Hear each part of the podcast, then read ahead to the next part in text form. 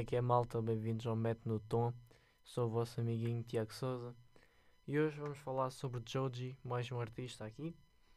Então, Joji é George Miller, nasceu dia 18 de setembro de 1992 em Osaka, no Japão, mas viveu a maior parte da sua vida na Austrália e também agora em Nova York.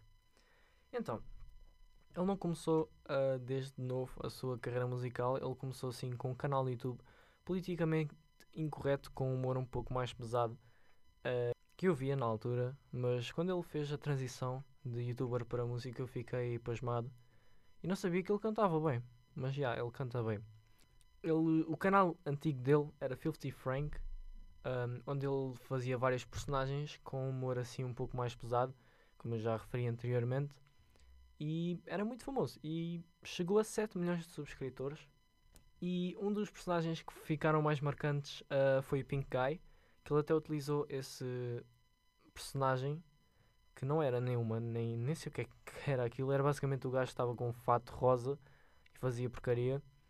Uh, mas ele tinha outro alter ego que era o Pink Omega, que ele sim utilizou para fazer as suas primeiras músicas que foram para o SoundCloud mas realmente com o nome de Joji foi em 2015 com Chloe Burbank, volume 1, até que em 2017 ele parou de fazer vídeos desses porque hum, ele foi diagnosticado com ansiedade e ele sofria hum, sofria várias coisas que eu não, não me lembro agora, mas pronto. Uh, portanto, ele teve que acabar. Em setembro de 2017 ele acabou uh, de fazer esses vídeos e começou a sua carreira musical profissionalmente ele começou com In Thongs, que é o seu EP com 5 faixas, mais ou menos, um, onde ele juntou lo-fi, RB e músicas bastante tristes até. Um, e ele gravou esse EP com a gravadora 88 Rising, que eu acho que ele já não, não faz parte, mas com essa gravadora ele fez dois, lançou dois álbuns de estúdio e um EP. Sobre os álbuns, temos Ballads One, que eu já referi no, primeiro, no segundo vídeo desta série, sobre álbuns que eu gosto bastante, e Nectar, que foi a última coisa que ele lançou. Também ele fez Extravaganza, que é como se, é um, é como se fosse um, um circo, só que só de música, sem espetáculos. Algumas músicas que eu vou referir um, é dos álbuns.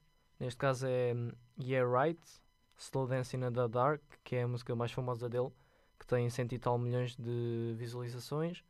E das últimas músicas temos Sanctuary, Run e. e Give Me More, Give Me Love. Para terminar, ele está a pensar em lançar um álbum este ano, só que ele está meio inativo nas redes sociais, por isso é que não sabemos muito sobre o que é que se passa com ele.